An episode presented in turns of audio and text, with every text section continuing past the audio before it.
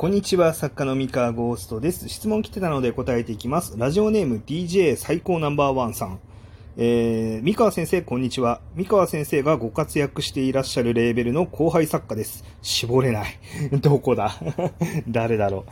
う？えー、どこからどこまでが経費に含まれるのか、いまいち分かっていません。えー娯楽目的で購入したラノベ代や、喫茶店で作業した際のコーヒー代など、えー経費で落とせるのでしょうか？という質問ですね。えー DJ 最高ナンバーワンさん、ありがとうございます。こちら答えていこうと思います。えっとですね、経費に落とせるかどうかは、あの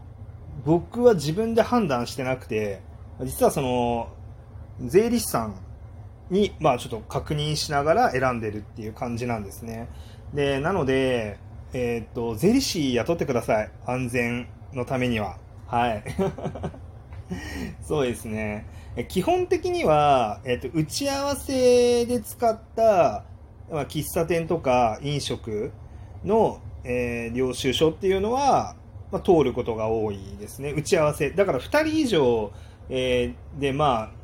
その、入ってますねっていうのが証明できれば、まあ、ある程度は、はい、通りやすいかなと思います。あの、で、しっかり自分がその金額払ってますよってなればね。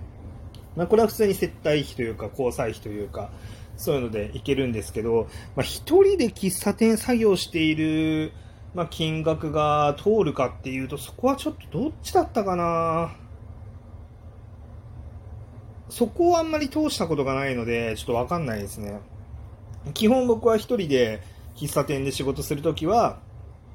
まあ、これはちょっと違うかなと思って、あの、上げてないことが多いです。打ち合わせの時だけですね。うん、打ち合わせ、まあ、明らかに打ち合わせを含む時ですね。うん、は、まあ、全然、うん、と通ってしかるべきでしょって思ってるんで、まあ、あと税理士さんも、まあ、それは問題ないっていう話なんで、まあ、通る、通ってますね。はい。で、ライトノベルとかの購入金額に関しては、まあ、ほぼ全部通ると言っていいですね。まあ、娯楽目的と言いながらも、まあ、やっぱり書いてるのがライトノベルなので、まあ、基本的に競合調査になるんで、まあ、自分の心づもりが娯楽かどうかっていう、まあ、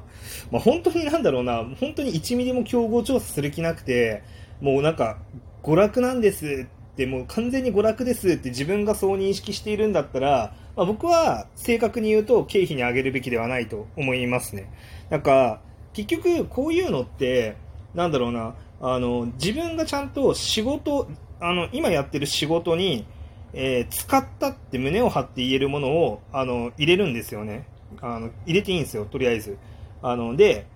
まあ、税理士さんに見てもらったりとか、そのなんか、いざ、その国の、なんていうの、調査みたいなのが入った時に、まあ、それをちゃんと説明できるかどうかっていうのが一番大事なんですよね。だから、なんか結構、税金関係の話とか、経費の話とかって、かん勘違いしてるというか、なんだろうな、あの、もっとガチガチにお堅いものだって勘違いしてる人多いんですけど、あの、そこまでガチガチにお堅いものではなくて、えっと、割とこうみんないろんな経営者とか、まあ、個人事業の人って割とどんぶり勘定じゃないけどあのこれはいけるよねって思いながらなんか入れるんですよ。で入れて、まあ、いざその税務署とかの調査が入ったりとかした時にこうなんかちゃんといやこれはあのこういうことだからあの仕事に使ってますよねっていうのを、まあ、しっかり説明をして、まあ、税務署的にも、まあ、それはそうだねってなれば通るしやそれはあかんですよって言ったら、まあ、その分経費じゃないからあの、まあ、税金がこれだけ変わってくるからこれは追加で払ってねっていうふうに、まあ、そういう話になると。で別にそれ自体は犯罪でも何でもないので、まあ、なんか通常の手続きかなって思ってます。ただ明らかにそのなんか自分の心づもりでこれ絶対経費じゃないけど経費に入れちゃおうみたいななんかそういうのでやっちゃうのは、まあ、正直ダメだと思いますね。それはお勧めしない。それはなんかうんまあ、良くないし、まあ、いざ税務調査みたいなのが入った時に100%跳ねられますからね、そういうのは。うん。もうそれ絶対ダメでしょって 言われちゃうので、うん。それは、だから胸張って、まあ、これはこういう理由で、あの、普通に経費に上げてますよっていうのが言えるものだけを、あの、全部経費にしていくっていうのが正しい姿勢かなって思います。まあね、つまんないこと言って申し訳ないですけど、だから僕はなんか、あの、そういうめんどくさいことになるのが嫌なんで、なんか初めから怪しいものっていうのは入れてないんですよね。だからよくさ、あなんか、こう個人事業主になると車買ったりとか、えっと何あの不動産買ったりとかしてでこれはなんか経費としてあげられるからうんぬんかんぬんみたいな言う人いるんですけどあの、まあ、正直証明できないし実際仕事に使ってないよねっていう感覚で買っててそれを仕事で使ってるって言い張るっていうのは僕はちょっとどうなのっていう まあ通ることも多いと思うんですけどなんか通ったからそれでいいのかみたいなところもあると思うんですよね。なのであんまり僕はそうそういう在宅をすることに興味がないっていうかなんかそこで気をもむのが嫌。あんまりなんかそのなんか後ろぐらいことしてんなーって思いながらなんかこう活動するのが嫌なんで、まあ、めんどくさいんで、まあ、なのでもう、まあ、自分が胸張っていやこれこれはあ例えばその僕は車持ってないのでそのタクシーとかで移動するんですけど、まあ、タクシーもなんかこれはえーと、何日にどこどこさん例えば出版社さんとか、えーと、その何、えーまあ、イベント会場とか何でもいいんですけど、まあ、どこどこさんに行ってあのサイン本書きに行くために行ってその時のタクシー代ですみたいなあの感じに言えるものだけ基本的にあの領収書として出してます。はい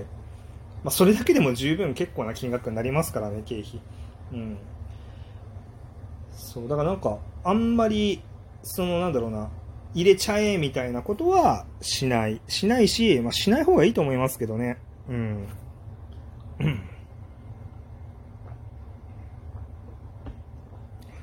ちなみになんかちゃんと、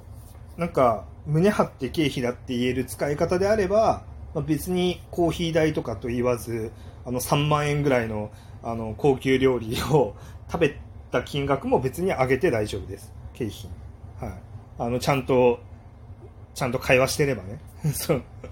ちゃんちゃんと打ち合わせをしてれば、うん、打ち合わせとか接待とかですねあの仕事を取るための、まあ、接待交際費ですよっていうのが、まあ、ちゃんとあの分かれば全然問題ないかなって思いますで一番は、まあ、やっぱりその税理士さんつけちゃうっていうのが僕はいいと思っててあのこうねもう作家デビューした人で、なんか税理士さんつけない人結構いるんですよね。その、まあ、要は、ずっと稼ぎ続けられるかもわからないから、このなんか税理士費用とか無駄になっちゃうんじゃないかって思って、なんか、税理士つけないっていう人多いんですけど、僕はつけた方がいいんじゃないかなって。結局その確定申告とか、その帳簿つけたりとか、その辺の、なんだろう、えっと、経費がになるのかなんないのかうにゃうにゃっていうのをなんか自分でやるのってすごい時間の無駄だなって思っててそのそれを全部自分でやろうと思うと、まあ、1年間でもう1週間近く潰れかねないんですよね下手すると。あのまあ、めちゃめちゃ作業早い人だったら2日か3日で終わると思うんですけど、まあ、なんか多分1週間近く潰れかねなくて、まあ、そうなったらその1週間で、まあ、原稿を、まあ、例えばその5分、えー、と1ヶ月で1冊書けるとしたら、まあ、5分の 1?5 分の1冊ぐらい書けるわけじゃないですか。で5分の1冊って印税にしたら、まあ、100万、あの、仮に、えっ、と、初版が100万円分、その初版が出た、発売されたら、まあ、100万円分ぐらい印税が入るとして、えっ、と、5分の 1, 1冊って、まあなんか20万円なわけですよ。ってことは、なんか、その、その20万円ぐらいなんですよ。結局、あの、い、なんか、税理士さんの、こう、雇うお金っていうのも、その20万ぐらいなんですよ。20万前後なんですよね。安ければ10万台の人もいるし、まあ、高くても30万台いかないことが多いんじゃないかな。まだ20万円ぐらいなんですよ。まあ、だから、その、仮にその1冊100万円になるんだったら、こう、5分の1冊でなんか20万だし、まあ、なんなら、あのーそこそこ売れてるシリーズの新刊とかだと、まあ、1冊出せば200万とか300万になるわけで、まあ、そうなったらこう、ね、え40万、60万ってこうなるわけですよ。その5分の1冊の価値っていうのがね。で、でだし、まあ、仮にね、その 100, 100万円以下だとしても、その印税が、その、なんだろうな、5分の1冊で、しかもなんかこう、その1冊の価値って、その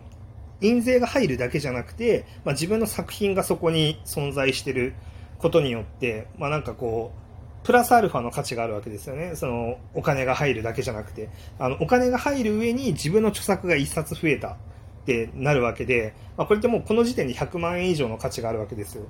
ってなった時に、なんかそれを作っていくことに集中して時間を使って、で、なんかそれ以外のこのなんか、ぜなんか税金のめんどくさいところとかっていうのは、こう税理士さんにこう預けるっていう風にやると、なんかどんどんどんどんなんか自分のパフォーマンスが効率化されていって、なんか結果的に良くなるんじゃないかなっていう、なんか4年も経つと、4年、4年、5年か？5えー、とその5分の1冊の計算でいくと、まあ、5年経つと、えー、1冊分のこうお得があるわけじゃないですか。あのってことは、まあなんか、そうですね、そこケチんなくてもいいんじゃないかなっていう。でどうせこうな、なんだろう、印税で入ったお金って、なんか他に本業を持ってる人であれば、なんか本業のプラスアルファの収入でしかないわけだし、で専業でやるんだったらなおさら、そのたくさん本を書いて実績と印税をガンガン稼いだ方がいいわけなんで、まあ、なんかいずれにしてもなんか僕は税理士さんつけちゃうっていうのが一番いいんじゃないかなって思ってます。結構ねそこ尻込みする人多いんですけどあの僕はつける方がいいいい派閥ですね。はい。っ